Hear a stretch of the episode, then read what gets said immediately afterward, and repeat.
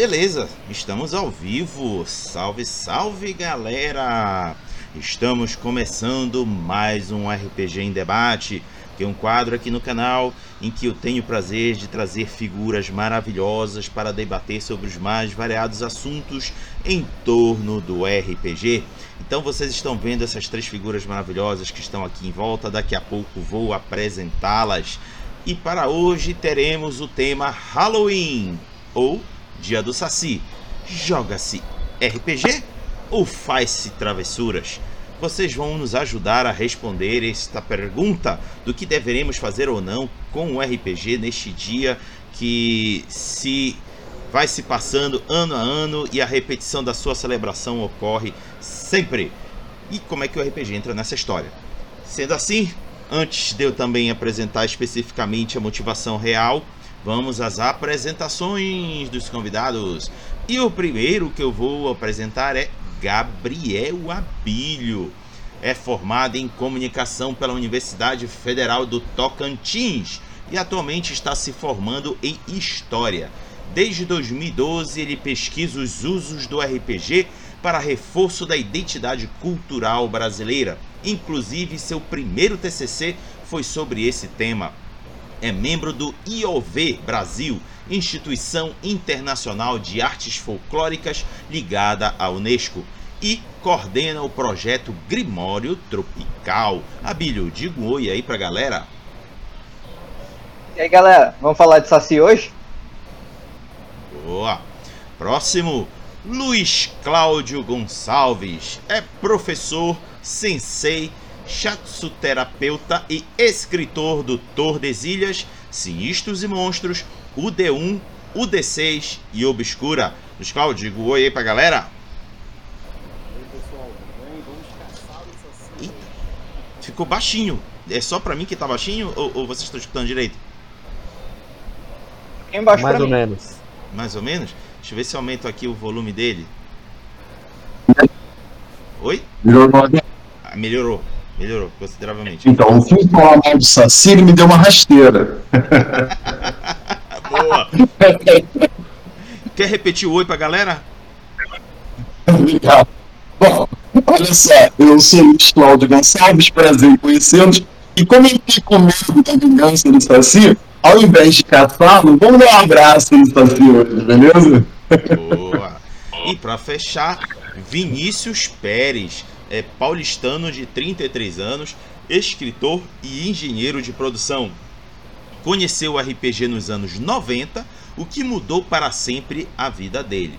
Em 2016, começou a trabalhar em torno do seu maior projeto, o Orbe de Libra RPG, que é um cenário de fantasia medieval desenvolvido em torno do Brasil, sua cultura, folclore, estética. Vinícius, diga oi aí pra galera. Olá pessoal, é, boa noite, obrigado pelo convite, estar tá aqui de novo, gosto muito de estar aqui com todos vocês. E vamos tomar muito cuidado com esse Saci que ele já chegou chegando aí, né? Então vamos devagar. Já chegou chegando. Bom, deixa eu explicar a motivação. Não é muito segredo, tá na cara. 31 de outubro, o dia em que há muito tempo vejo as pessoas à minha volta celebrando esse tal de Halloween. Mas, recentemente, através, inclusive, reforçado inclusive por uma lei, uh, foi estabelecido o Dia do Saci, numa é, tentativa de tentar reforçar a celebração da cultura e do, do folclore brasileiro. E todo ano tem-se essa, essa vontade de celebrar e também as discussões. Nossa, tem discussão pra caralho em torno disso. Eu prefiro não discutir. Ah, que se lasque, eu prefiro me divertir do jeito que eu quiser me divertir. Mas é legal escutar essas pessoas que de alguma maneira ou de outra trabalham com essa temática em torno do RPG. Então, o espaço vai ser deles. Eles vão falar e eu vou ficar aqui quietinho, só escutando hum. e soltando algumas curiosidades, algumas perguntas, bem humilde, porque eu tô pequenino perto deles.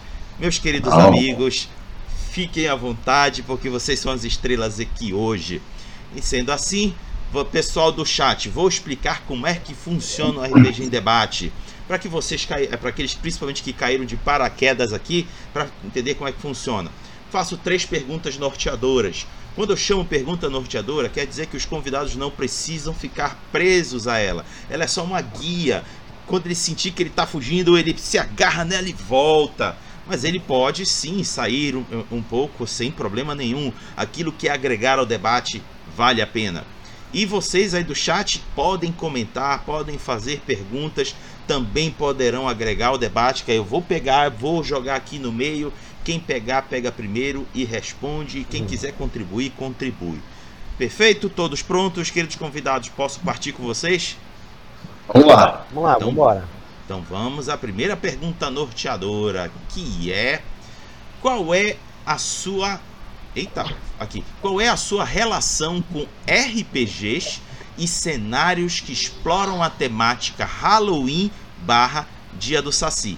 E o primeiro que eu convido para responder é o Abílio. Ok, pra mim. Olá. Beleza. Ok. Eu narro RPG focado em brasilidade tem muito tempo. E assim, eu já narrei quase tudo que eu consegui pensar em cenários em cenários brazucas. Ah, eu acho que não tem nenhum cenário que a gente não consegue encaixar a brasilidade, e mesmo o tema Halloween, que, que é todo carregado de, dessa ideia europeia, você consegue colocar facilmente elementos brasileiros em qualquer, qualquer que seja o ponto. Isso não precisa se trabalhar nem naqueles cenários mais absurdamente preparados pro horror, tipo Call of Cthulhu. Falando, literalmente, você pode fazer uma aventura de D&D focada em, em Dia das Bruxas e colocar nisso o Saci, colocar outros elementos folclóricos ou históricos brasileiros bem tranquilamente. Ainda mais que o Saci é o personagem perfeito para isso, porque se você quer fazer uma aventura muito pesada, você tem um, existem versões do Saci que vão ser pesadas. Se você quer uma aventura mais leve, mais tranquila, você está narrando com um público que você não quer assim botar aquele limite do horror, você também consegue fazer. E se você quiser só uma pegadinha assim de gostosuras e travessuras, você tá falando do cara certo, que o Saci é exatamente essa vibe. Boa. É... Luiz Cláudio, manda você. Vamos lá. É, cara, por, por incrível que pareça, eu nunca joguei uh, com uma temática de Halloween. Eu cheguei a fazer uma aventura para Sinistros e Monstros do Halloween, mas foi recente. Eu nunca cheguei a jogar. Porque vocês vão lembrar que Halloween é uma parada recente aqui no Brasil. É, na década de 80 não tinha ninguém curtindo Halloween. Eu, eu particularmente, não lembro. Acho que foi final de 90 para cá, eu enganado. Deve ser mais ou menos isso, né? 2010, por aí, que o bagulho né, veio com força. Então não tinha, sinceramente, todo mundo sabia que existia o Halloween, mas não era aquela coisa de, pô, eu tenho que brincar, fazer aquela festa e tal. É, eu não tenho muita preocupação com ele, né, na verdade. Uh, acho que para jogar o Halloween, hum, eu não sei, eu acho que o legal seria um terror mesmo. Acho que a aventura não fica muito legal. Agora, dá para usar sim a brasilidade, como o, Gabriel falou, né, cara? A gente poderia, sabe coisa que seria muito maneira, velho? Colocar, tipo, os jogadores são personagens do folclore brasileiro, ok? Lutando contra entidades do Halloween. É isso aí cacete, não seria não? Imagina, você é um saci, você é um curupira, você é um porco atrapalhando, eu quero saber quem é o saci. atrapalhando né, as bruxas e tal, seria mais barato.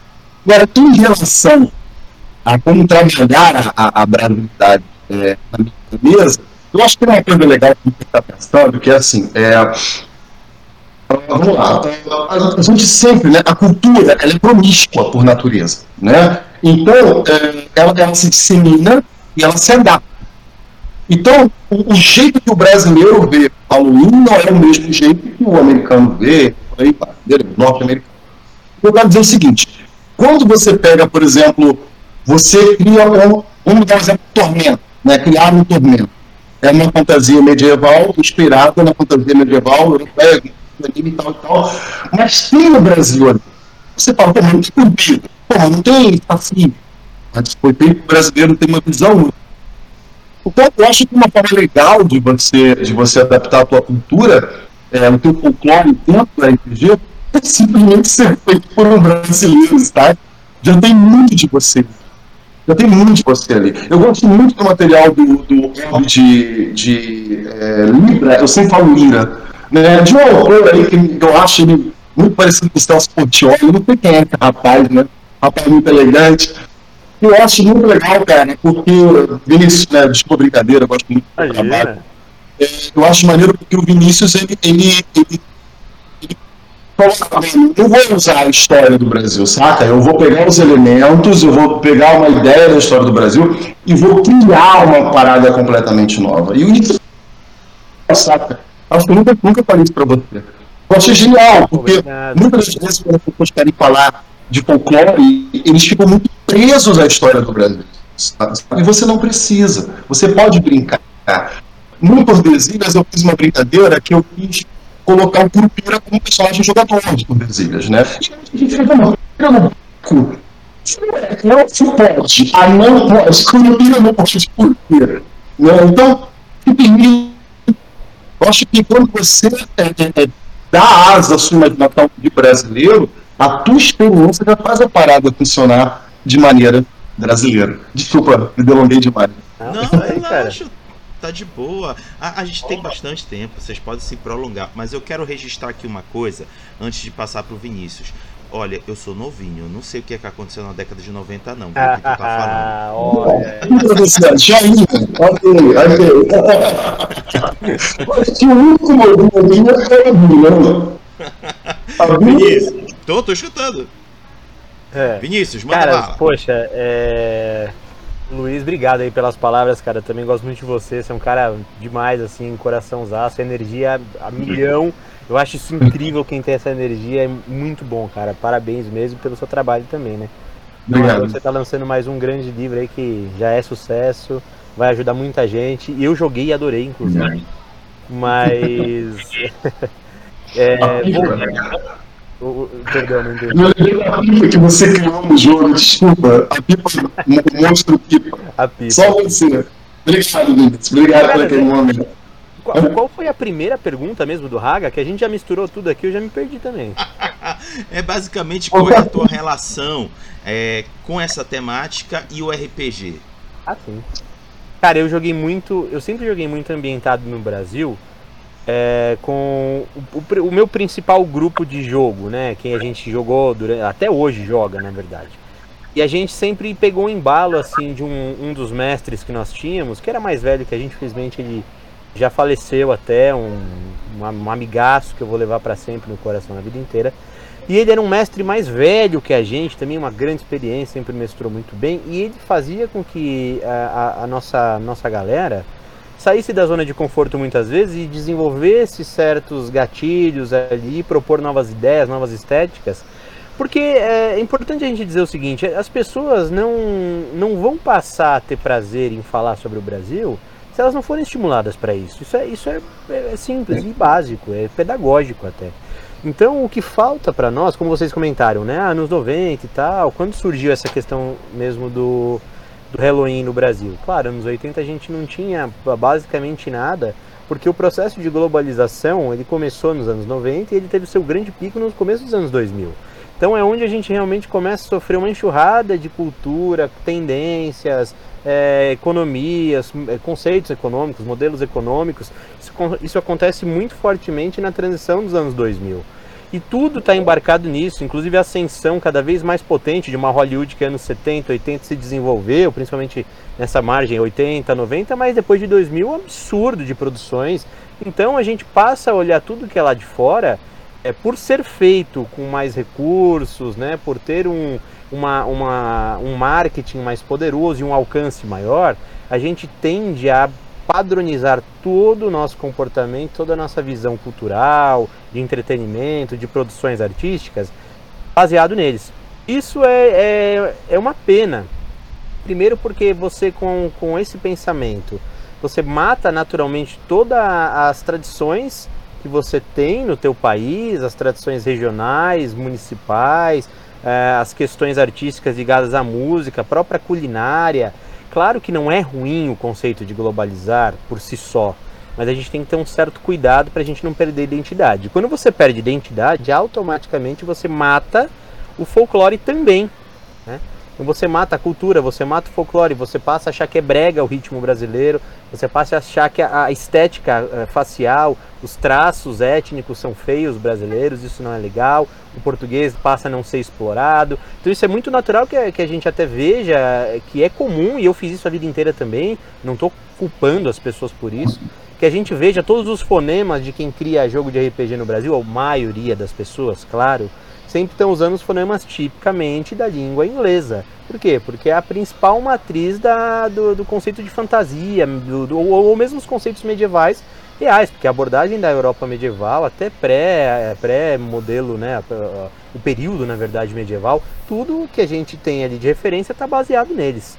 É, mas, mas nós, diferente disso, né, voltando aqui ao, ao que, que nós estávamos falando, tivemos a sorte, porque isso eu só posso dizer que foi sorte, né, de ter uma pessoa ali e deu a ideia, não, vamos fazer diferente, vamos experimentar novos sabores. Aí a gente começou a fazer isso também e propor isso também, e aí é em cadeia.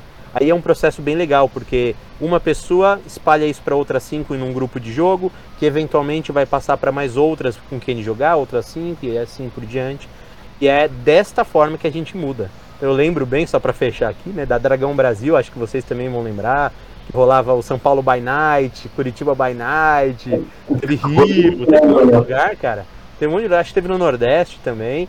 E, e, a gente jogava, e a gente também, pô, a gente jogou muito GURPS, né? Eu tive muita influência sempre do GURPS. Então, pô, o GURPS tinha uma, uma, uma série a respeito do, de temáticas brasileiras, Descobrimento do Brasil, Quilombo dos Palmares e outros. Eu tenho aqui, depois eu vou pegar até para mostrar para vocês. Então, para mim, sempre foi mais algo mais familiarizado. Mas é óbvio que o mercado ainda hoje, o mercado hoje, em 2021, ainda hoje, ele é um mercado que torce um pouco o nariz, mas já mudou muito, já melhorou muito e hoje é, o mercado é mais aberto, é, inclusive para projetos e produções multimídias. Eu acredito muito nisso. Boa. Meninos, eu vou aproveitar que a gente ainda estamos com tempo e vou pedir para vocês olharem para o trabalho alheio. É, é assim, dizer, olha, eu gosto desse trabalho por isso, por isso, por isso. Porque vocês falaram muito do de vocês, do, das experiências de vocês. Vamos olhar agora para o próximo. Por exemplo, eu.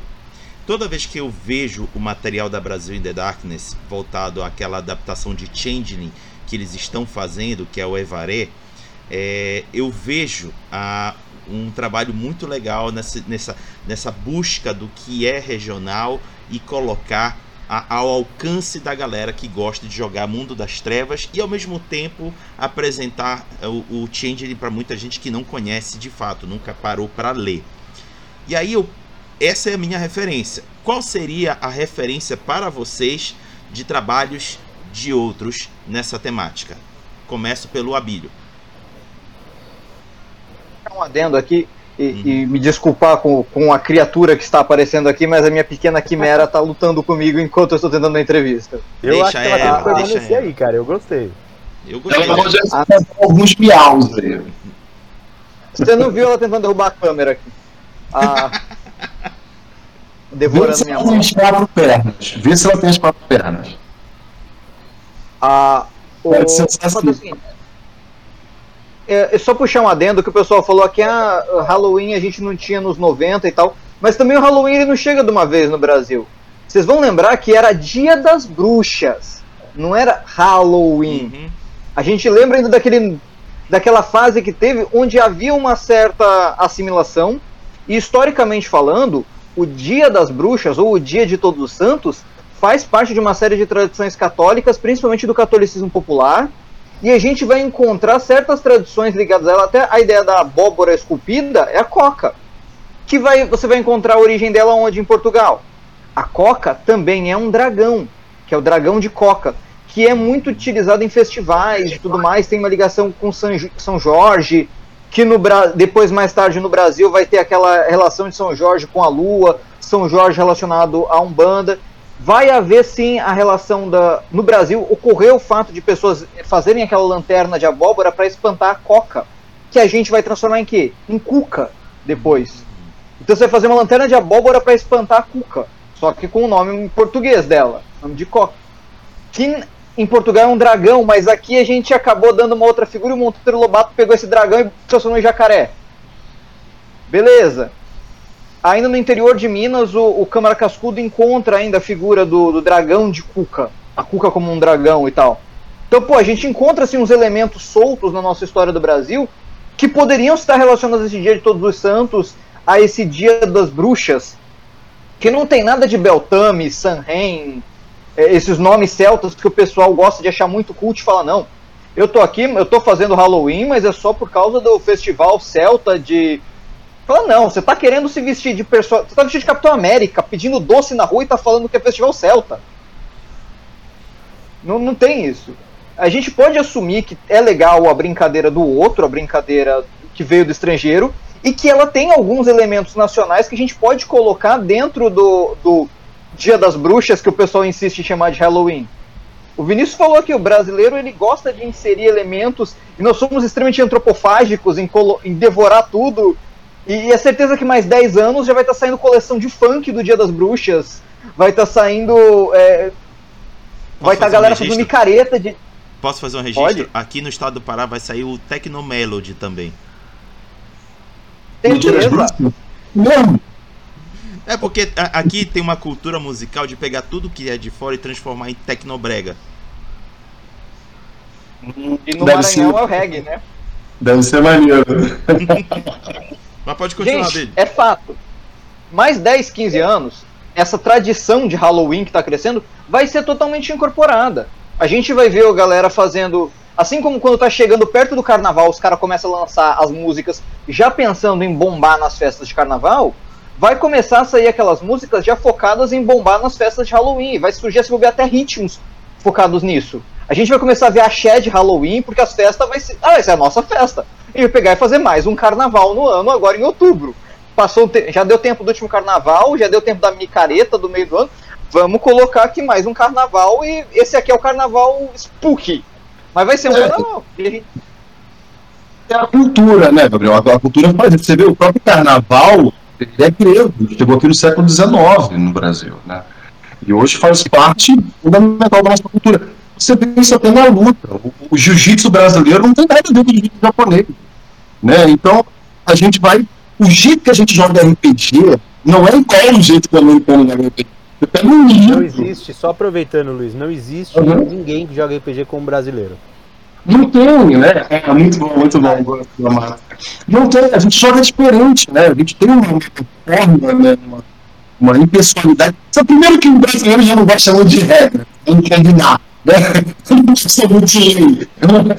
Já tem uma tendência a malandragem. Não, eu, eu, vou discordar. Tem, tem uma regra que todo brasileiro ama, que é a regra de ouro. todo mundo gosta, todo mundo. Eu, eu sou a favor, cara, porque eu acho que o pessoal às vezes discute muito, né, sobre isso, né? Quão importante é a regra para o jogo. Cara, ela só vai ser importante se o jogo tiver que valer a pena. E não, não há regra que faça ser divertido. Sim. Então, só vai existir a regra se valer a pena. Pronto. Não, não há o que discutir quanto a isso. A única regra obrigatória é que quem cozinhou não lava a louça. O resto. Boa, boa, o resto boa. é tudo justo, negociável. Justo. Bom, aqui em casa.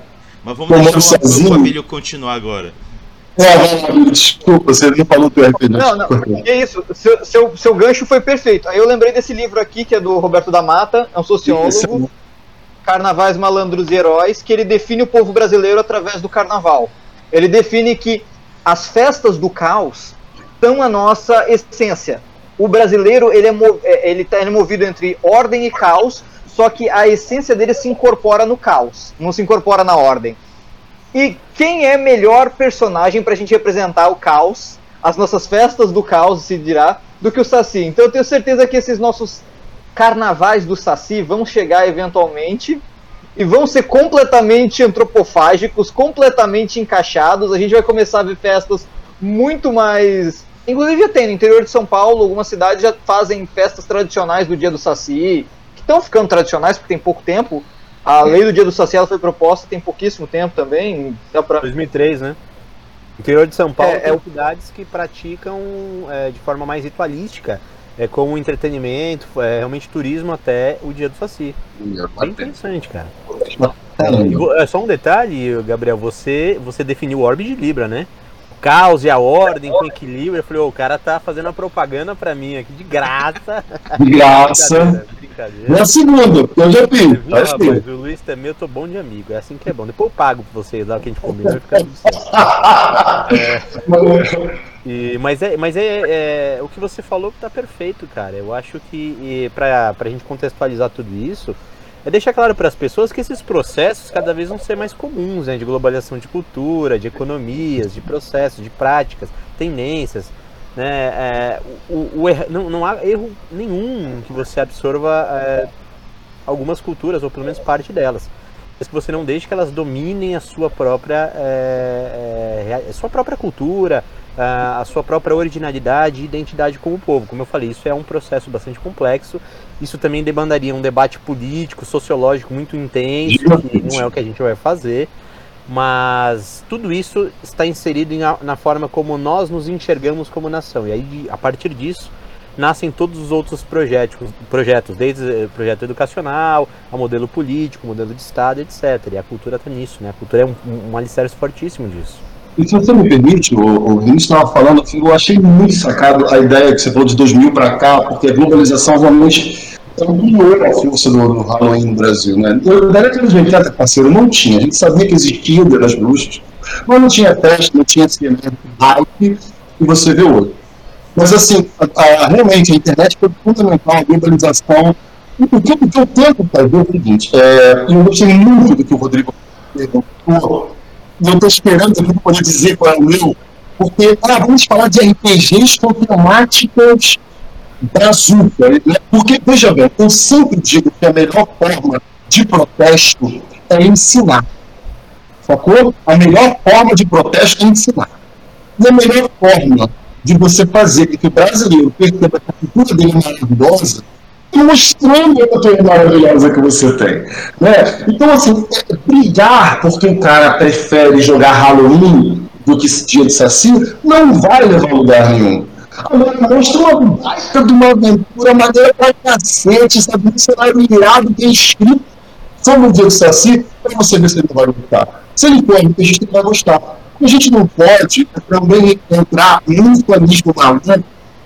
Meio inspirado no norte-americano porque é, seria, meio, seria meio, meio contraditório, porque eu vejo muita gente falar assim, ah, isso não é um nacional. E por um lado, tem gente que não joga RPG nacional. Eu já ouvi um cara que eu assim, escola, não joga com eles porque eu não gosto de RPG nacional. E eu disse, cara, eu vou te dar um livro, porque para você me julgar, eu quero que você me leia. Depois você me julga, eu te dou um livro. Agora vai ter um monte de gente falando que eu não gosto de material, eu tô pagando. Mas voltando. Mas, por outro lado, também tem gente que critica os produtores por, de repente, não estarem desenvolvendo material nacional. E eu falo, tudo bem, cara, então, vamos lá, vamos botar mais coisa nacional, porque todo mundo que tem aqui é um pouco de material nacional, debate sobre temas nacionais, né? A gente tenta fazer, na verdade, senhor, contudo, contudo, é um pouco de hipocrisia se é, o nome do jogo é RPG e ninguém tocou pra Jeep. Sacou? Então, assim, vamos devagar também no panismo, né? Oi, fala. É, detalhe que eu estou escrevendo um livro para ser publicado no interior de São Paulo sobre a aplicação de RPG em, em é um uso de RPG em sala de aula para reforçar a identidade cultural baseado na cultura caipira, focado no ensino fundamental. Que eu estou escrevendo uhum. em parceria com uma professora da UAV e no livro inteiro a gente só usa JIP. Sim, Jogo de interpretação de papéis. Não eu, existe a palavra eu... RPG no livro, porque a gente tem medo dos pais saberem o que é RPG e com essa ascensão do, hum. da caça às bruxas dos RPGistas, a gente só vai traduzir em Nugs. Tá. Ok. Eu vou, eu vou mais longe só para complementar só isso, para não matar o Raga do coração, se ele nunca mais chama nós aqui, mas eu vou é. mais longe no que vocês falaram. Eu, eu, já, eu não faria sequer uma tradução, uma tradução literal. Eu não, eu não usaria nem o Jeep. Aqui fica o meu ponto de vista. Eu tenho um amigo que trabalha comigo, é, o Diego Loyola, o Alface, e a gente tem debatido esse tema, é, vem, nós estamos debatendo esse tema há muito tempo, e eu acho que é, role-playing game sequer representa o quão é, expansivo, agregador e, e, e, e, mágico é o RPG. Eu não acho que um jogo de interpretação resume o que é a experiência do RPG. Então a gente tem, tem discutido como ressignificar o que é a prática do RPG. E utilizando até questões de semântica, etimologia, raízes linguísticas, o português é uma língua, por excelência, muito mais é, é, ampla, é uma língua muito mais rica, rica muito mais poderosa para que a gente possa explorar mais significados, coisa que o inglês não é. Então, é, no Orbe de Libre eu até faço uma citação a respeito disso, né? Vocês vão depois poder dar uma conferida. Mas basicamente o que eu falo é o seguinte: que para mim, RPG, né, o que a gente deveria entender como RPG, é um jogo de criar, contar criar, vivenciar e contar história, né? É, de forma coletiva em prol de um trabalho em equipe. Para mim, o RPG é basicamente isso, né? Porque quando você pensa o seguinte, é um jogo de interpretação de papéis, não é muito mais do que isso. Então, aí engloba totalmente o que o, o Gabriel falou, que o, que o Luiz está falando também. A gente pode explorar o RPG em mais possibilidades, como mais ferramentas e mais mídias. Eu acho que nós temos hoje um grande período, um grande momento, na verdade, de apostar mais. O RPG nunca cresceu tanto, nós nunca tivemos tanta visibilidade, tantas produções independentes, nacionais. Hoje tem RPG como Kalimba chegando lá fora, espero que nós tenhamos outros RPGs. Então é um momento mesmo de criarmos raízes e tornarmos o RPG cada vez mais brasileiro, porque a gente tem muita coisa boa, cara, para oferecer. Pra caramba. Ó, só aí, só que esses três, esses três convidados já tiveram dois temas até agora, não tem nem dez programa para novos debates, tá? Primeiro, como o brasileiro joga RPG? Olha que tema interessante. Porque não é igual, velho, não é igual gringo, tá? E segundo, por que, que tantos brasileiros preferem material nacional se nós temos. Cara, só o Jorge Von Passos abastece toda a sua instância, é a estante, em um dia. Ô, Jorge, Baita autor, cara. Gosto Bom, muito do, do Jorge. Antes de eu seguir para a segunda pergunta norteadora, é, vou citar, eu vou incrementar algo que o Vinícius meio que falou rapidamente, que estamos vivendo uma era muito marcante. Eu não vou chamar nem era de ouro, nem a melhor era. Eu vou chamá-la de uma era marcante. É, mesmo durante a pandemia que assolou o mundo, o RPG não arrefeceu. Ele se transformou é. e se adequou. Tanto é que nós estamos lidando com um momento em que hoje temos 16 campanhas de financiamento coletivo rolando ao mesmo tempo. É o recorde, né, o Haga? É? Já aumentou. Isso, Semana né? passada era 15, agora aumentou para 16. Ah, é. E eu já tenho notícias que muito provavelmente no domingo que vem aumenta para 18. É muita coisa. Eu nunca vi algo parecido. E... Na verdade, o simulado, Rodrigo, aumentou durante a pandemia. E a gente achou que fosse diminuir. Entendeu? Aumentou. Eu acho que é, é, excelente para a pandemia, porque olha aqui, a gente está conversando aqui. Daria para estar tá jogando. Sim. O RPG permite isso também. É, o, o Orb de Libra ele, ele rolou na pandemia, né? O financiamento. É. Foi. Eu, eu, um autor, eu cheguei né, desconhecido, ninguém sabia quem eu era nem nada. Durante a pandemia a gente ficou até meio receoso, mas poxa, cara, deu tudo certo. Então isso é, são, são sinais positivos pro nicho, né? Então, vamos à nossa segunda pergunta. Para você, como seria o ideal de uma aventura ou campanha que aborde a temática Halloween, Dia do Saci? E dessa vez, para iniciar, convido o Luiz Cláudio. Ó, primeiro que eu pegaria o do caos, né? Rodrigo, não olha para mim dizendo que você não sabe o que era do caos. Tu não faz uma coisa dessa. sumiu, sumiu, O Vinícius já se entregou, já tá rindo, já tá rindo. eu pegaria a Cara do Caos, que é um RPG datado né, para hoje, mas que, na minha opinião, é um dos RPGs antigos mais injustiçados da história, tá? Porque fala muito da temática nacional, com um cunho político maravilhoso, né? com magia nacional, criaturas nacionais. Ninguém fala do Era do Caos, esperar, tem gente que não sabe o que era do né? O RPG da década de 90 tá, pessoal? Procura, Era do Caos. Beleza. como ele não estava ali na, na, na no, no, no, quadradinho da Dragão Brasil, que por sinal eu adoro a Dragão Brasil, tá? Eu cresci lendo né, Dragão Brasil, mas ele não fazia parte daquele escopo, então ninguém conhece. Mas vamos lá, eu pegaria Era do Caos, eu faria aquilo que eu comentei na, na, primeira pergunta, eu ia colocar personagens inspirados no nosso Brasil. Então, o Vinícius, por exemplo, tem cara de boto. Ele seria o boto, o sedutor, né? O Era do Caos. O nosso querido Abílio poderia ser o Curupira. Tem cara de Curupira, né? Tem cara de Curupira, né? O o Rodrigo vai ser a culpa, porque é o mais velho aqui da, da mesa, né? Nunca vai ser convidado. Olha, eu só quero declarar que tem um saci rondeando por aqui. Se vocês acharem que a conexão do Luiz Cláudio caiu, foi, foi culpa foi do saci, viu? Misericórdia, rapaziada. E estaríamos enfrentando, meu amigo, uma bruxa europeia né, que estaria atacando a região do Pará. É, não vai ser no Rio de Janeiro, porque eu estou de saco cheio de produção cultural do Rio e São Paulo. Detalhe, eu sou do Rio, tá? Eu sou do Rio. Eu quero ver o Pará no cenário nacional, certo?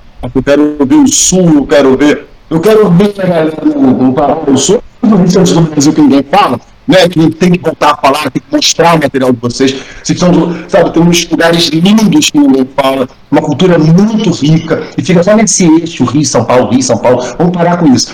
E, então, essa seria a aventura. Era no caos, beleza? O Vinícius vai ser o Celso Portioli né, do mar. Né? Imagina, vocês imaginem o Celso Portioli narrando uma aventura. Imaginem, ó, já marquem o quem, quem, quem arroba aí do Instagram, que eu não manjo muito também, já marca ele depois quando sair aí o vídeo, é, depois que ficar gravado, né, pra, pra posterior, pra, pra, o pessoal veja posteriormente, já marquem lá o Portioli, né? Eu fazer uma pergunta, vocês estão sabendo se era do carro vai voltar? Eu soube que tava tendo um dos junto e voltar, não, né? Não sei, cara. Não tá sabendo ou não vai voltar? Não vai teve uma conversa do, do, de um dos autores sobre fazer, na verdade, um, uma versão revival do outro RPG deles, que foi o Desafio dos Bandeirantes. Isso. Só que aí teve umas discussões entre os autores e tal, e, e não rolou. Inclusive, o meu primeiro TCC foi sobre Desafio dos Bandeirantes. Sim. Adoro, apesar da, da estética do bandeirantismo estar tá um pouquinho assim pesada, a gente sabe que teve uma série de problematizações sobre o bandeirantismo, mas ele ainda, apesar de já ter 30 anos, foi lançado um RPG maravilhoso. Sim, sim. Apesar das problematizações. Não estou dizendo que ele não deve se problematizar alguns temas sim, que eles colocam ali sobre o assunto. É, eu acho que tem que ser problematizado sim, mas também tem que levar em consideração a época passado, né, gente? Porque também, às vezes, o pessoal acha muito radical. Vamos devagar. É. Eu já acho, eu já acho que, o, que, o, que o interessante de problematizar é fazer as, todas as considerações necessárias, porque assim que você faz um debate qualificado, quando você levanta todas as possibilidades, todas as racionalidades ali que, que envolvem essa questão, e aí você explora, né? Eu acho que é, é isso. Mas jamais. Não é cancelar. É, não é cancelar, é. porque se você cancela, você perde a oportunidade de desmembrar aquilo entregar para as pessoas algo mais é, elucidado, algo explorado, algo experimentado. Ignorar, na verdade, não, não tem função positiva nenhuma, né? Exatamente, especialmente porque não é uma coisa tipo, não é um nazismo, não é uma homofobia, né, não é um é, racismo. Né? Claro, é. Existem coisas que, tem, que não há limites, né? Que não tem. A gente não tem diálogo com, com racista, não tem diálogo com nazistas, tem que dar porrada nesses caras, não tem conversa. Essa parte eu, eu gosto. Tenho, eu não tenho medo nenhum de falar isso, entendeu? Porque para mim, quem tem qualquer tipo assim de empatia com vocês teriam empatia com um estuprador, por exemplo? Não, não dá. Você teria empatia com um cara que acha que gay tem que morrer? Cara, desculpa. Se, se existem pessoas que acham que, que, que, que, que é, é, é humano empatia, na verdade, essa, essa questão empática é muito, tá muito ligada ao, ao conceito do, do, do, cristianismo, né? É um conceito muito católico, na verdade, né? De perdão, de base de perdão, etc e tal. E como a maior parte do mundo é católica, pelo menos era, né? Hoje o protestantismo já avança largamente, mas do, o, a Igreja Católica sempre foi dominante, né? Então a gente acabou enraizando isso também, né? No, no nosso comportamento, mas não faz nenhum sentido. Ok, deixa então, eu puxar porrada assim na pro, pro, pra linha. é, Luiz, tu fechaste a tua fala? Gostaram do jogo? Vocês querem jogar esse jogo? Vinícius, eu até vez. agora tô pensando no Celso Portioli fazendo passo ou repassa na minha mesa, assim. Passo ou repassa, passo ou repassa de folclore, que legal. Ô, oh, caramba. Bacana, Ele né, começa cara? assim, aparece os caras, uba, uba, uba. Vinícius, tu precisa que eu. Tu precisas Vamos que eu reproduza a pergunta? Não, não, não, tranquilo. Tá, então manda mais. Caras, eu, eu acho que assim, é, bases interessantes pra gente explorar não faltam, né? O de RPG, é, eu vou falar dois que são total, totalmente assim conectados a essa, essa temática, essa atmosfera. E um tá agora em financiamento, que é o Sangue Trevas, do Pano, né? Um colega meu de, de editor, inclusive. O, o legado do PH Autarquia também permite essa temática, essa exploração, e são dois cenários que estão trazendo alguns elementos do, do Brasil, como é, por exemplo, Tordesilhas, que, que o Luiz fez e fez há muito tempo, então é muito legal isso, né? É, eu lembro também que é, há muitos, cara, muitos anos atrás, eu tive, porra, coloca aí, mais 15 anos, sei lá, tive contato com o André Bianco. Eu me lembro muito bem, cara, e o André Bianco hoje ele tem um, hoje ele tem um certo reconhecimento, né? Ele já é uma figura que tem um grande público, lançou muitos livros e tal. Mas eu me lembro muito, cara, que há 15 anos atrás ele era muito ainda demonizado. Por quê? Porque é um escritor brasileiro falando, usando coisas que tenham a ver com o Brasil e isso é brega para muita gente. Isso é feio, isso não combina, né? Então eu não acho, eu não concordo não, cara. É, eu não, não acho não. Não entendi. E era vampiro, era com vampiro, não foi? É, André? exatamente, é, exatamente. É um vampiro bem diferente. Exatamente, exatamente. É um vampiro então, bem diferente. Essas, é bem diferente, bem diferente. Sim, sim. E, e eu, eu, acho que são, cara, influências interessantes. É, a gente, se, claro, se nós quisermos explorar mais uma outra tendência também dentro desse, desse conceito de terror, uma coisa assim, meio, meio trash e tal, é impossível esquecer, por exemplo, o Mojica, né? Zé do Caixão. Impossível esquecê-lo que é uma excelente referência, respeitadíssimo lá fora, não à toa vai ter agora novas versões, né? Eu não sei os termos exatos, mas terão novas versões feitas por uma produtora de, de cinema é, é, inglesa, acho que é inglesa, que é do, do Eli Hawood, né? Então, isso só mostra como, como nós temos grandes produções aqui. E eu tenho uma amigona, amigona minha, que fez peça com o Zé do Caixão, cara. Olha que maravilhoso. Muito legal, né? Boa. Então, pra fechar o cabelo. Ó, se é pra puxar essa, essa vibe de Halloween e, e...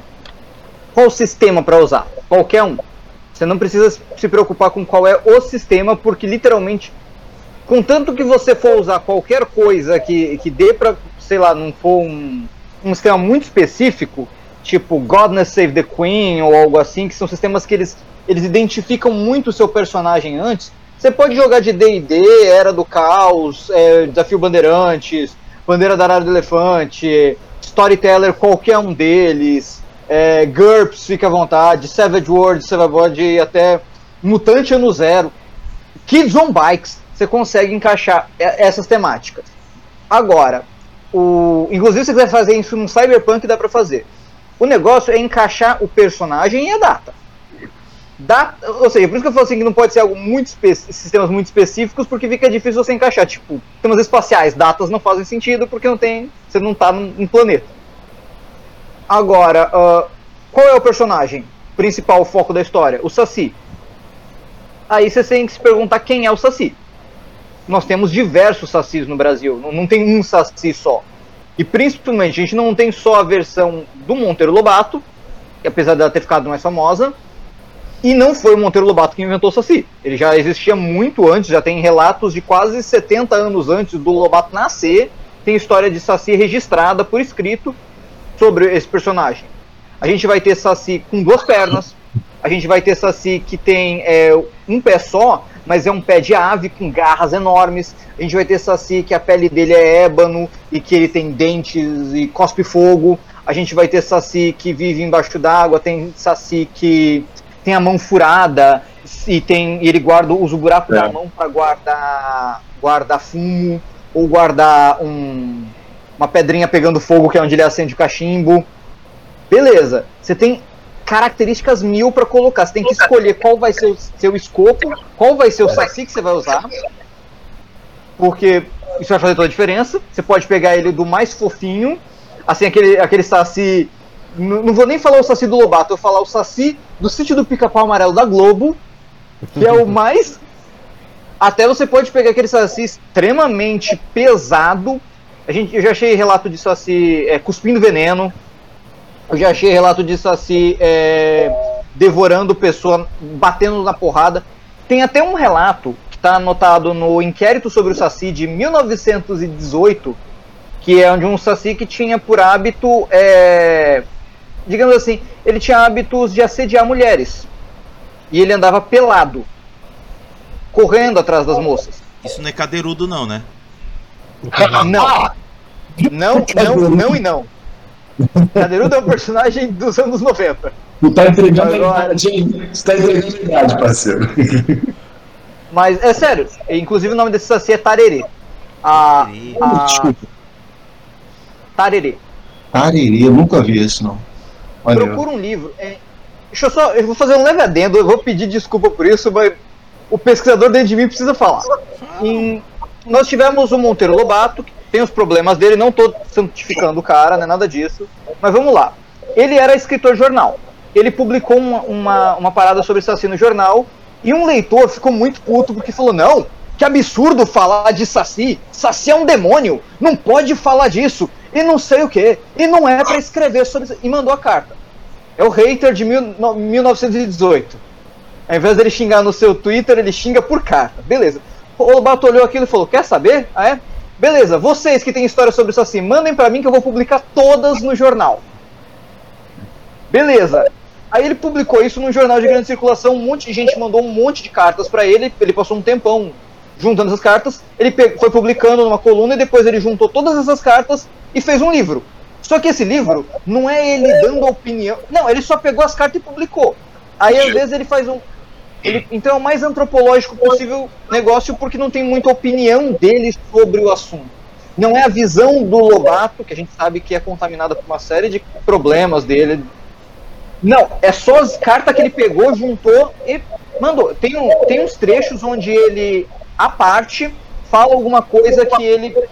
Por exemplo, ele, ele conecta uma carta entre e fala: olha, essa carta a pessoa falou isso e é muito parecida com uma outra carta que o cara fala isso. Mas é separado, a carta não vai junto da opinião dele em nenhum momento. Não. Esse é o chamado Inquérito sobre o Saci. Ele é um livro enorme, ele é grande pra caraca, ele é cansativo porque o Lobato sequer, ele não, não chegou nem a corrigir assim aqueles, aquelas questões de português, é o português de mais de 100 anos atrás. Tem umas expressões idiomáticas, ah, tem, tem uns erros que ele não quis alterar nem a, a gra- a caligrafia, a, desculpa, a gramática, nada. É cansativo de ler. Só que você pega muitas histórias de Saci muito legais e algumas delas são assustadoras. Você pega assim aquela coisa de, de achar que o Saci é fofinho, você lê aquilo e fala: Não, não tá tão fofinho assim não. Ele é bem cabuloso. Aí, 100 anos depois, um grupo de pesquisadores fez um novo inquérito sobre o Saci, para marcar os 100 anos da publicação, e esse novo inquérito tá na internet, vocês acham de graça. Tanto o primeiro quanto o segundo vocês acham de graça na internet. Tem material pra caramba ali, pra você se esbaldar em criar uma crônica. E tem alguns casos ali que você fica realmente com medo. Pô, você pega a ideia do. Você tá andando. O Saci é uma criatura que vive na mata, ele é um guardião da mata, de certa forma. É um mito ornitológico, porque ele é ligado à figura de um pássaro, que é o passarinho peixe frito. O passarinho peixe frito, ele, inclusive, o canto dele é. Saci! Pererê! Talvez daí que tenha alguma relação com o nome. Diz a lenda que o Saci se transforma nesse pássaro e, e que quem matar um passarinho desse, o Saci vai vir e depois vai arrumar problema pra você. Ele pune criança travessa, ele em algumas versões cospe fogo, se transforma em vento, vive no pântano. Você tem todos os elementos aí só nessa criatura, já, já somou os elementos da natureza todos. O que, que falta para você explorar? Vontade. Ele é você, ele aceita oferenda, ele faz acordo, você pode fazer pacto com ele e se você quebrar o pacto, ele vai ficar puto, ele vai vir atrás de você. Se você. é, você pode tentar usar a peneira de cruzeta, né? Que é pegar uma peneira que nunca foi usada, botar uma cruz nela. prender o Saci, pular em cima do redemoinho, catar ele, bota uma garrafa, faz uma garrafa nunca usada, faz uma cruz na rolha, bota o Saci ali dentro e você tem um escravo na garrafa, arranca, a, você enfia a mão embaixo, puxa a carapuça, o Saci é seu. É obrigado a fazer tudo o que você quiser até você devolver a carapuça. E quando você devolver, ele vai se vingar de você, porque ele se vinga mesmo. Pronto. Só isso aqui que eu já resumi. E olha que isso aqui é o resumo mais resumido que eu posso dar. Já vai te dar material para você criar a crônica que você quiser e o Halloween que você quiser. Um velhinho que tem um saci de, de escravo que ele usa para fazer um monte. Esse velhinho morre, agora o saci tá solto pela vizinhança e ele descobre. E isso acontece bem no Halloween. Pronto, você já criou um inferno na vida das pessoas. Você tem um saci com 40 anos de rancor, com rancor daquela vizinhança causando você tem um grupo de crianças que descobre que tem o Saci num Kids on Bikes da vida, bem estilo sessão da tarde, sai com uma peneirinha e. Ah! Tentam capturar o Saci, o Saci não gosta. Uma, um grupo de magos ou qualquer coisa entra num covil de, de alguma uma dungeon, encontra uma garrafa vazia e abre para ver o que, que, tem dentro. Na hora que eles abrem, um redemoinho sai, Saci apareceu ali e agora vocês estão presos numa dungeon. O grupo acha que a dungeon foi para chegar ali. Não, a dungeon começa quando vocês soltam o Saci, ele ativa todas as armadilhas da dungeon e resolve que vai acabar com aquele grupo de aventureiros, porque sim, porque ele tá com rancor de 15 anos preso na garrafa e agora ele vai se vingar dele. Isso? Melhor não, perdão, é claro, melhor não. Quer uma coisa adicional a isso? Ele, quando ele é libertado da garrafa, um efeito reverso faz com que as, que as crianças sejam sugadas para a garrafa. E ó, aí ó, vamos, vamos de novo sessão da tarde. E é um mundo enorme no maior estilo Castelo Ratimbum Lana e Lara dentro do lustre do castelo. Quem é mais velho vai lembrar do que eu tô falando. Um ambiente todo preparado ali em, em proporções em escala enormes e tal. E eles têm que se virar. É total sessão da tarde. E eles precisam pegar alguma coisa da cuca para conseguir se libertar. Olha aí, e sair dessa garrafa maligna. Exatamente. Tudo ó, isso pra, você pode. E se você tá com vontade de incluir Halloween, beleza, você falar ah, é num dia específico que tem um alinhamento específico que por acaso é o Exato. Halloween por causa do, do motivo bubble que você inventou ali para isso, que é por isso é. que o Halloween é sagrado. Pronto, você consegue colocar isso assim em qualquer cenário. Isso tudo que eu falei, se você quiser trocar para um grupo de aventureiros de D&D, você só cria dungeon com nível matemático calculado dos desafios para eles. Se você quiser fazer isso com um grupo de vampiros ou mago ascensão, você troca o Saci e coloca que ele é um espírito. Só para citar, porque a galera que tá assistindo de repente pode querer, tem um especial que a gente fez no ano passado no Halloween lá no YouTube do Grimório Tropical. É uma hora da gente falando como colocar o Saci na sua crônica.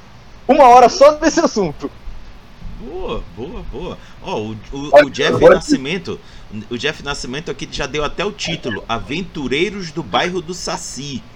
E a Mazaki tá dizendo o seguinte: Pessoal fumou o cachimbo do Saci hoje e soltou uma noia muito louca pra campanha. Meninos. Eu fechar aqui a minha fala, sim, pra eu fechar sim, minha fala, eu vou citar uma característica que está escrito no inquérito que eu nunca me esqueci quando eu li. E, pelo amor de Deus, eu ainda vou botar isso numa crônica, que é o seguinte. Um dos depoimentos de uma das cartas diz que o cara se lembra do Saci. É um velhinho falando que ele se lembra do Saci de quando ele era mais novo e segundo ele, o Saci tem cheiro de cocaína. Na hora que ele falou, e, e tipo assim, tá um depoimento de 100 anos atrás. Quando ele falou, Saci tem cheiro de cocaína, na minha mente já veio assim: uma favela em algum lugar, ou uma, ou uma periferia, etc. Um grupo de traficantes. Saci são criaturas que facilmente se viciam, porque ele fuma, ele bebe. Um Saci descobre cocaína e conta para os outros Sacis. E agora, naquele bairro específico, você tem um furdunço de sacis loucos por drogas, porque o, o grupo de.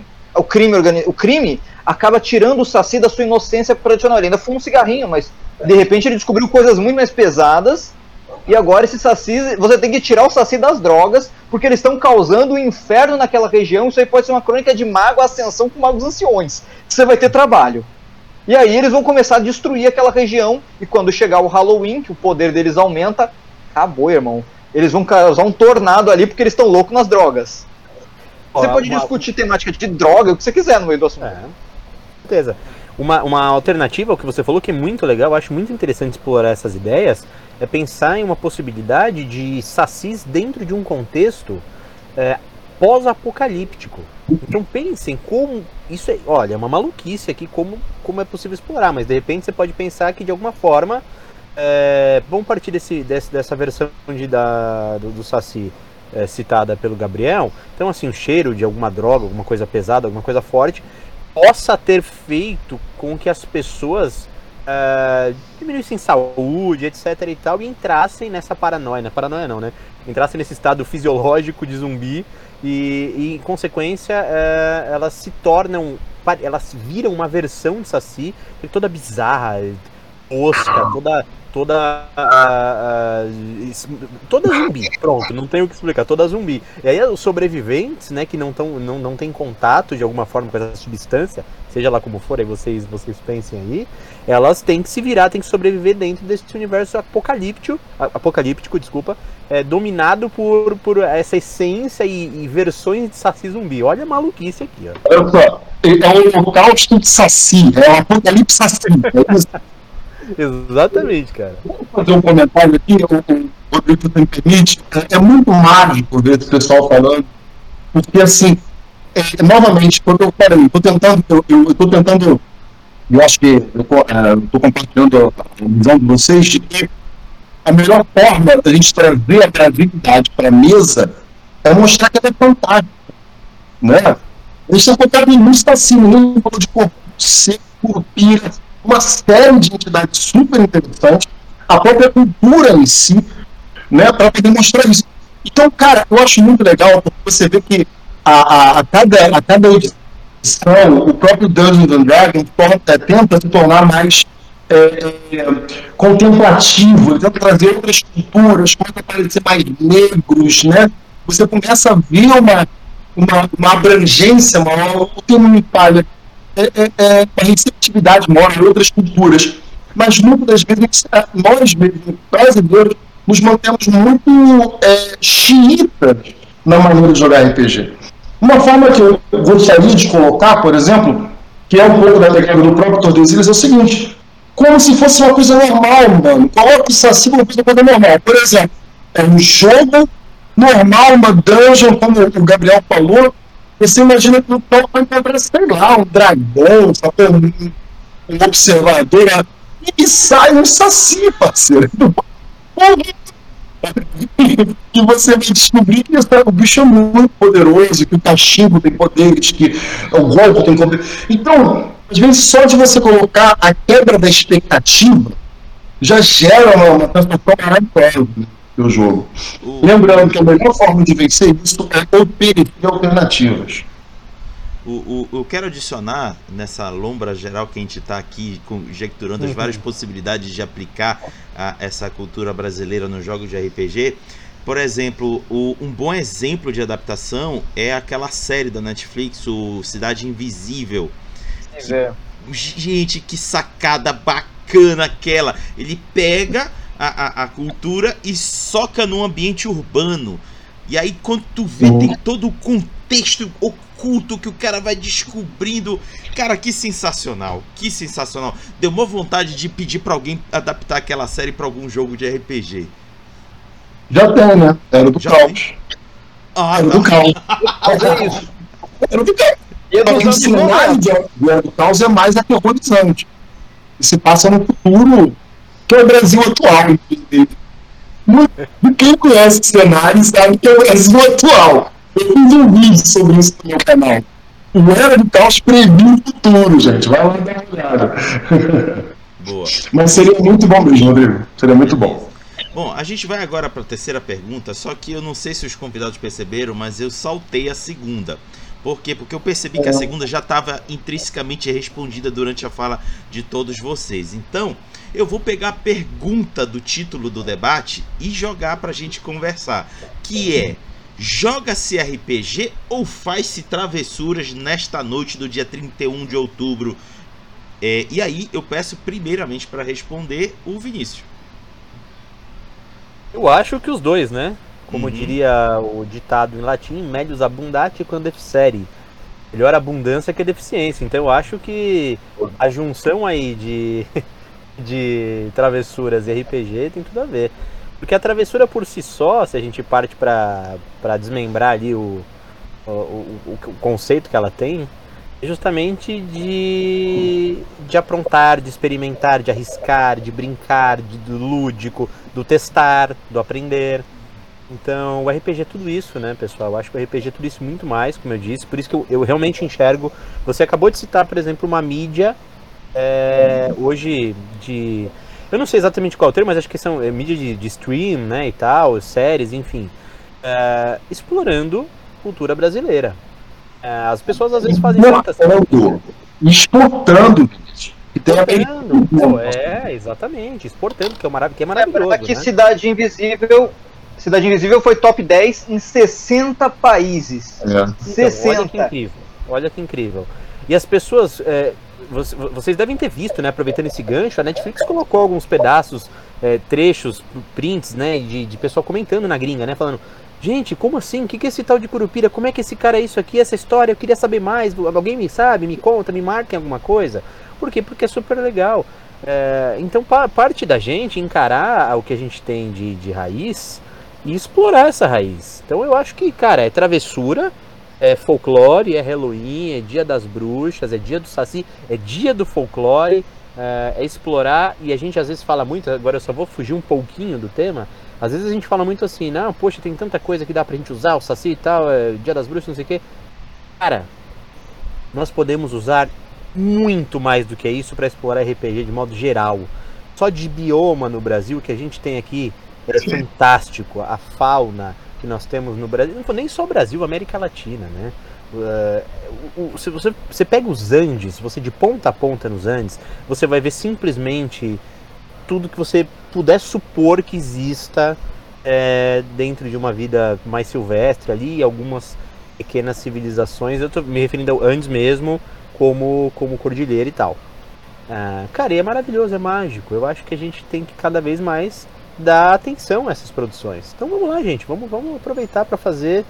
É, cadê, cadê o RPG de Halloween aí, né? Cadê o RPG de folclore, de terror, falando de coisa brasileira? O cara. Porque é, adaptações são permitidas. Você pode adaptar do jeito que você quiser. Sempre vai ter uma crítica de alguém que acha que há uma versão melhor, um formato melhor, que exista uma, uma forma de, de explorar é, um, um, mito, uma lenda, uh, como essa pessoa ela recebe essa esse, como funcionam esses sincretismos para ela, para a realidade que ela está inserida. Isso é normal, vai existir em qualquer, qualquer produção artística.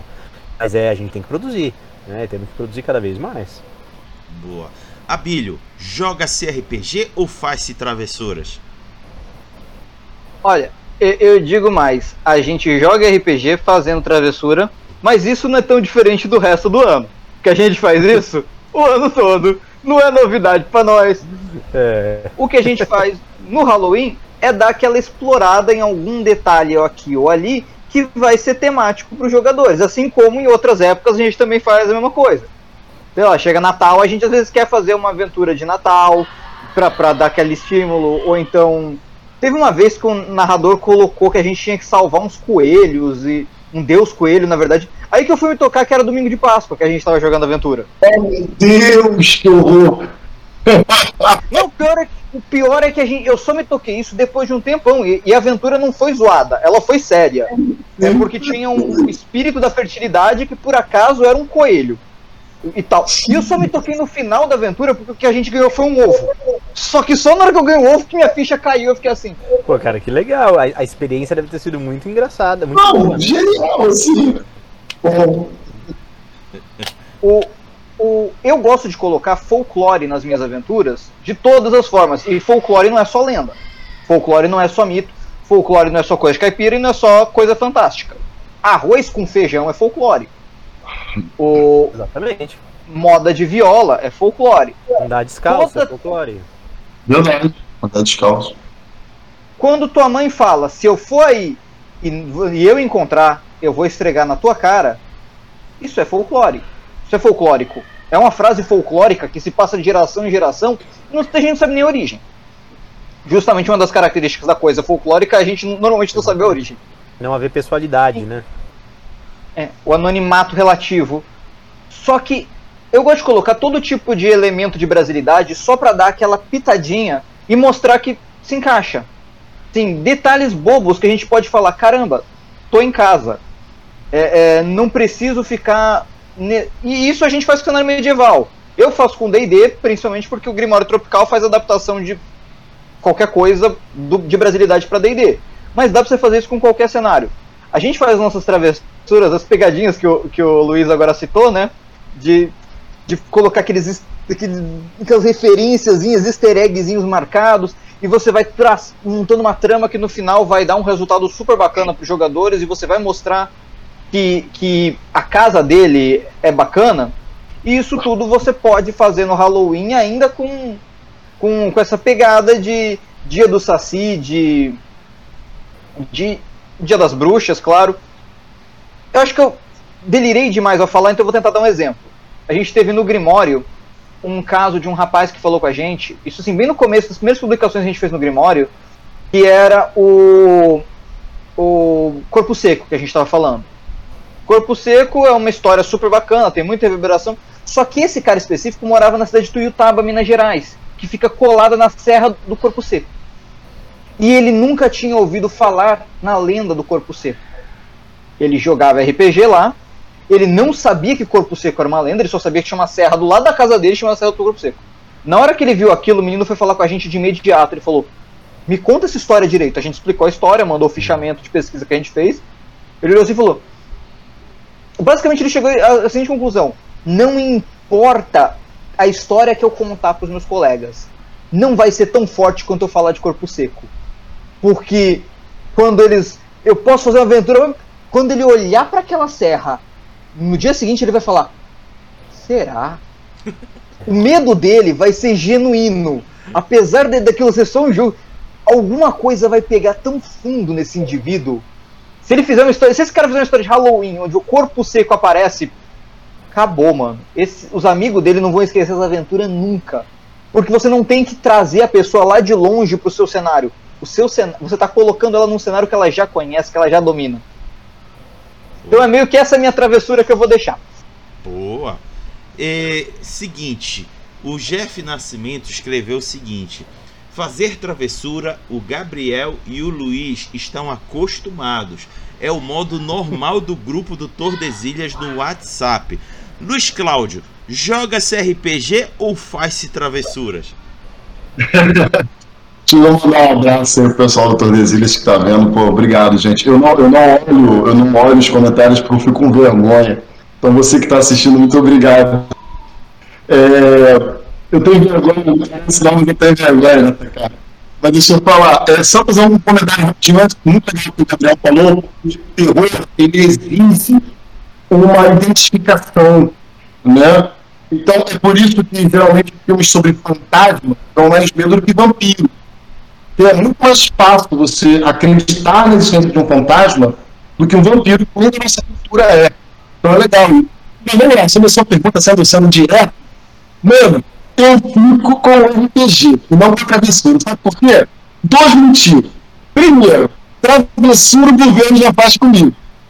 Né? Eles já faz comigo. E, e, e RPG, cara, se você me permite, é tão difícil de conseguir jogar RPG quando aparece a oportunidade, eu vou lá e jogo. Por quê? RPG é igual sexo depois do casamento. Você fala mais do que pratica. Entendeu? Então, se surgir a oportunidade, eu jogo RPG. Essa, Olha, eu vou, essa eu vou guardar. Essa eu vou guardar. E eu prefiro não comentar. eu tô solteiro, só pra lembrar. Tô solteiro. Beleza. Bom, uh, antes de eu ir agora para as considerações finais, eu quero agora fazer a, a, pergunta extra, que é uma pergunta correlacionada à rádio RPG Pará, que é a sua rádio do acerto crítico sonoro matinal, aonde eu vou pedir aqui para os, cada um dos convidados apontar uma canção que tem tudo a ver com essa temática do, do dia de hoje, do debate de hoje. E aí eu pergunto para o Abílio, qual é a canção que você escolheu e a relação dela com o tema?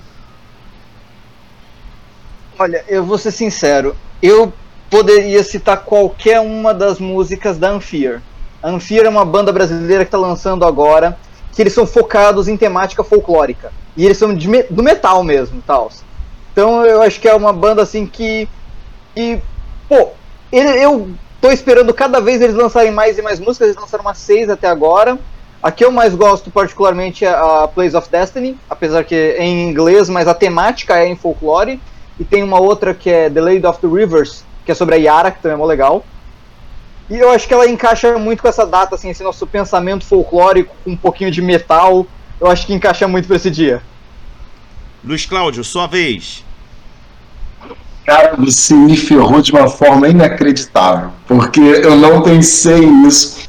Eu fiquei ouvindo a, a, a, mensagem, mas eu só conseguia pensar em duas músicas, e, e elas eram de uma pro Saci, no caso, e outra pro Halloween. Eu posso falar de duas? Prometo que não me interrompe. Não, não tem problema. Então, é, pro Saci, eu lembro muito da música O Guarani, né? Porque eu, eu lia muito Guarani, livro Guarani, para fazer Tordesilha, porque eu queria trazer esse espírito heróico brasileiro para o cenário brasileiro, né? Então, eu li muito Guarani. E no, no, na parte do Halloween, cara, é, tem um filme que eu sou apaixonado, mas eu não consigo lembrar o nome, acho que é Conto do Dia das Bruxas. Alguém sabe se é esse o nome? É, é, são várias histórias interligadas, baseadas num quadrinho. São várias histórias interligadas sobre o Halloween, né, que no final elas se conectam.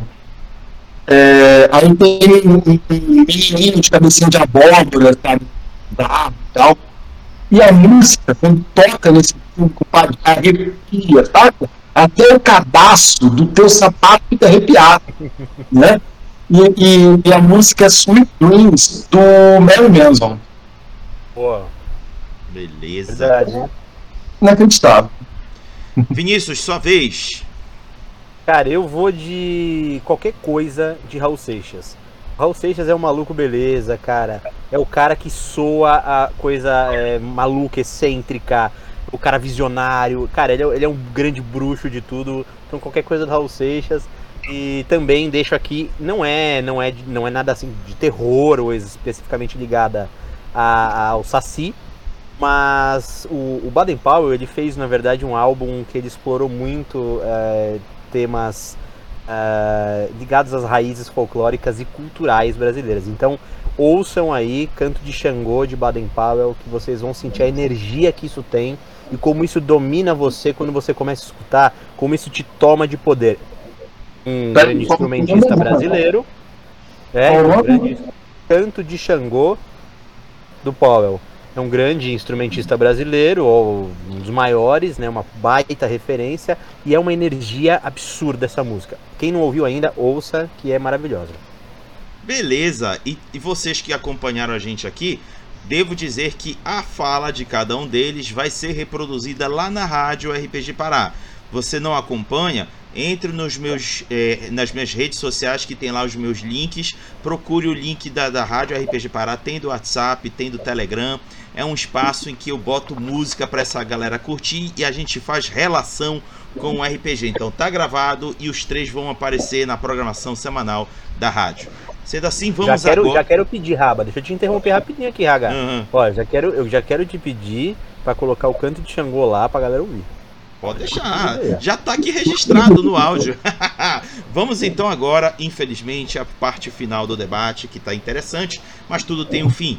E nesse fim é reservado as considerações finais, aquela fala que o convidado queria botar numa discussão, mas sentiu que passou o momento, não passou não. É agora que você coloca essa ideia e você aproveita para falar do seu trabalho, fazer um, um, um, jabazinho do que você está fazendo e ao final dar um até logo para a galera. E para começar, peço para o Luiz.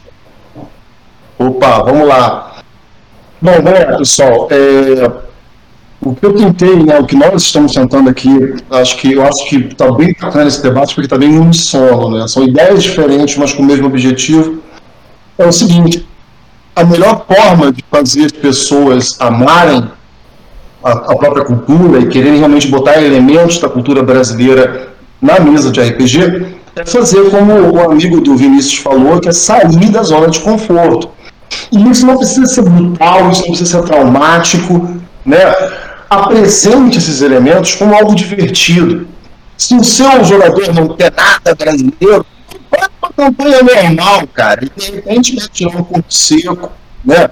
Algum aspecto da cultura brasileira, ele vai estar tão fissurado na parada que ele vai, ele vai perceber né, que tem um elemento é, nacional.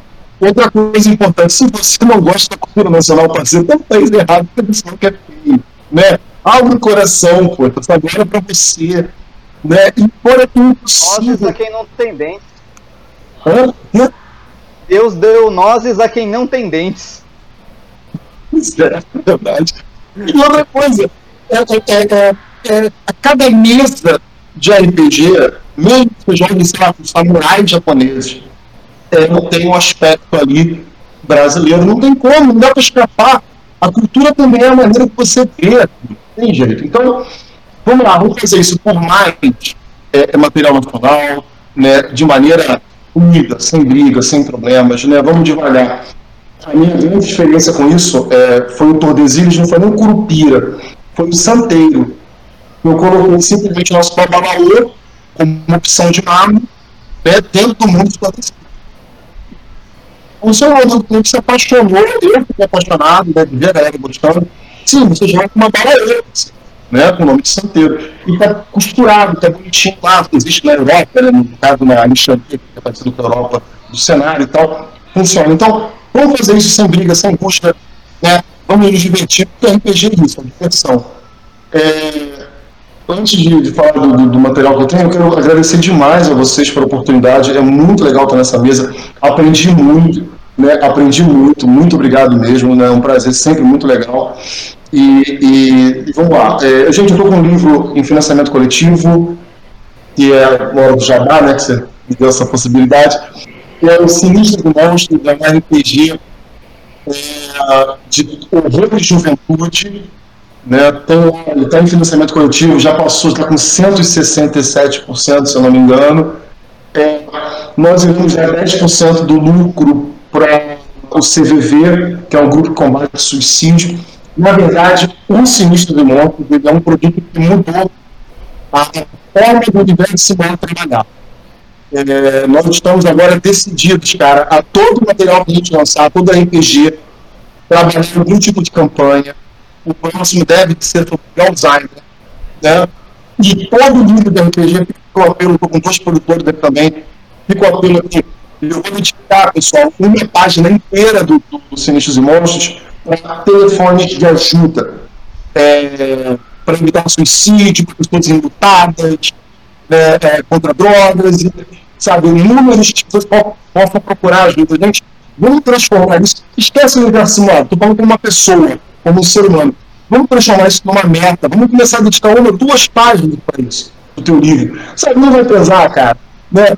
Porque se nós fizermos isso, primeiro, nós vamos tirar esse estigma que o RPG tem, de é do capeta, satanás, porque eu tenho certeza que o capeta está cagando para os outros, está limitada, né? está viciada. Nós vamos mostrar que o RPG pode. E segundo, você pode literalmente salvar alguém, velho. Você pode literalmente salvar alguém. Então, o Ciência demonstra que essa pegada de lutar contra a depressão e o. Se você gostou da ideia, dê uma olhadinha lá no nosso catálogo. Aí está em financiamento coletivo, faltam 11 dias só para acabar. Né? O livro já está pronto, já batemos, só falta uma meta para bater. Né? Tá bem legal. Então, se puderem, ficaria muito grato. Obrigado pelo apoio e valeu. Beleza. Vinícius. Gente, obrigado de novo. Gosto muito de conversar sempre. Quando vocês me convidam, eu venho, falo mais do que a boca. É, o, eu e o, vocês chamam eu e o Luiz junto pro mesmo papo? Vocês são loucos, né, cara? Porque a gente não para. O Gabriel também, gente finíssimo. O Gabriel é um cara que eu me inspiro muito, cara, porque ele é muito detalhista também, eu gosto muito disso. Ele faz um trabalho maravilhoso no Grimório Tropical, adoro. Olha lá. Eu adoro o Grimório Tropical, cara. Eu tô sempre ligado de olho, fico ligado também em tudo que o Luiz produz. Inclusive, como eu falei, o jogo dele, cara, é um jogão muito divertido, é um jogo fácil de jogar e fala sobre coisas importantes de uma forma lúdica. Isso é maravilhoso. Bom, é, eu sou autor do Orbe de Libra, né, um RPG que tem como temática fantasia medieval brasileira. A gente usa dessa licença poética justamente para deixar claro qual é a nossa proposta no jogo. Passamos agora pela pré-venda. A pré-venda se encerrou semana passada. Conseguimos também é, alcançar algumas metas, principalmente a meta do, do, nosso livro colorido, que era algo que a gente queria muito, que a comunidade queria muito também. Então continuem é, nos acompanhando na rede, nas redes sociais, tudo que você procurar, arroba Orbe de Libra, da, do, do, que existe, das redes que existem, você vai encontrar o nosso trabalho. Também temos grupos de WhatsApp, é, enfim, então estamos sempre falando de cultura, Brasil, é, né, dentro de uma, de uma ideia de fantasia, explorando alternativas, como fazer com que seja gostoso no jogo é, e quebrando paradigmas. Acho que essa é a grande função de todos nós, cada vez mais. Então, viva sempre o RPG Nacional e valeu mesmo, galera. Obrigado. Gabriel, é você que fecha. Uh, só para citar assim um dedinho, na hora que o, que o Luiz estava falando, me lembrei disso. Eu falei, não, não posso deixar de falar esse detalhe que você não precisa às vezes falar que uma coisa é brasileira de cara para as pessoas perceberem. Teve um amigo meu que o Beto do do ah, esqueci o nome do podcast dele lá. Podcast da da RPG.com. Que ele estava fazendo o, o Mestre da Lorota, lembrei. Que eles fizeram o, uma mesa e ele estava conversando com ele, a gente, ele trocou uma ideia, colocou aquele RPG do The Witcher e colocou uma pinguari para os Witchers caçarem. Só que ele não falou que era uma pinguari em nenhum momento. Ele só deixou os caras sofrerem horrores. Uma pinguari, uma criatura do folclore brasileiro, que você chora pra olhar. É, é aquele negócio assim que você olha, matador de beholder, olha para aquilo e fala: chorei, não quero mais brincar. Beleza, ele deixou os caras sofrerem, não, falou, não explicou nada de uma pinguari, só, só botou um monstro lá para eles caçarem, procurarem, encontrarem as pistas, encontraram toda a história relativa a uma pinguari, que tem toda uma história da, de como é que ele surge. Depois que eles já mataram sem nem saber qual era o nome do monstro, eles só mataram aqui a fera. Aí o mestre em off chegou. Gente, aquilo lá foi uma pinguaria do, do folclore brasileiro, da região norte. Os caras falaram. Hã? Não, não, não, pera, mas era assustador. Como é que é folclore? Sim. Se eu tivesse lá, eu ia falar, era assustador porque era folclore. Europeu, eu normalmente dou risada só. Não, não me assusta tanto assim. Agora. É, né? O, e como a gente está falando, a gente está exportando um material de extrema qualidade, o nosso folclore é maravilhoso, tem dezenas, tem centenas de materiais perfeitos. Atualmente eu estou fazendo inclusive um trabalho junto com um cara lá, o Thomas Balder, do. do. Ai meu Deus, tem um problema com nomes, gente, desculpa. Eu lembro nome de livro, eu não lembro nome de gente, de coisa. Tem problema. Ele, é um, tem um cana ele tem um canal no YouTube, é um irlandês, ele não fala português. Mas eu tô tentando auxiliar ele porque ele encontrou o Grimório e começou a perguntar pra gente coisas de folclore brasileiro, porque ele achou incrível demais. E ele é super acostumado com folclore e mitologia irlandesa, e falou assim: meio, meio que ele estava saturado do. E ele olhou e falou: Meu Deus, não, é sério que tem. Não, me conta mais. E eu fui trocando uma ideia com o cara, ele simplesmente apaixonou nos nossos mitos e lendas. Inclusive, ele tem uma certa fixação com o Homem do Saco. Caramba! Que porque para nós pode parecer besta, mas para ele ele falou: Meu Deus, isso é extremamente assustador. Um cara mas com é um mesmo, saco cara. costas carregando. Bicho, eu tenho, umas, criança, eu tenho umas memórias escrotas com memória do saco. É, com, com, é, com, cara, ele olhou pra aquilo e falou: É assustador. E com o sotaque dele é engraçado que ele fala: Homem do saco. Ele não traduz, então fica mais esquisito. A gente tá. Eu só citei isso por exemplo. A gente tá mandando um material muito bom para fora do Brasil, que é mais fácil a galera com Cidades Invisíveis e outras séries da vida olhar para aquilo e falar: Meu Deus do céu, o Brasil tem um produto. Do que o nosso brasileiro que olha para aquilo e fala: Não, Exato. eu quero dragão, eu quero. Ah, lamber sabão de dragão, o quê, meu irmão? Pra não falar outra coisa. Sabão. Não fiquem com viralatismo. Nós temos um material maravilhoso. E, fazendo meu jabá, a função do Grimório Tropical é essa. Nós somos um grupo de seis, seis sete pesquisadores que se juntaram, cada um de uma área diferente, antropologia, história, e tal, e um game designer no meio que tá fazendo as contas para fazer aqueles monstros ficar equilibrado. É, a gente entrega ficha... a gente entrega os fichamentos de pesquisa e fala para ele, ó, transforma isso num monstro. Porque a nossa função eu, a gente tenta não ser muito criativo porque a nossa função é apresentar o Brasil através do RPG. Então a gente joga o material e deixa que as pessoas usem ele da forma que se encaixar melhor com a sua crônica.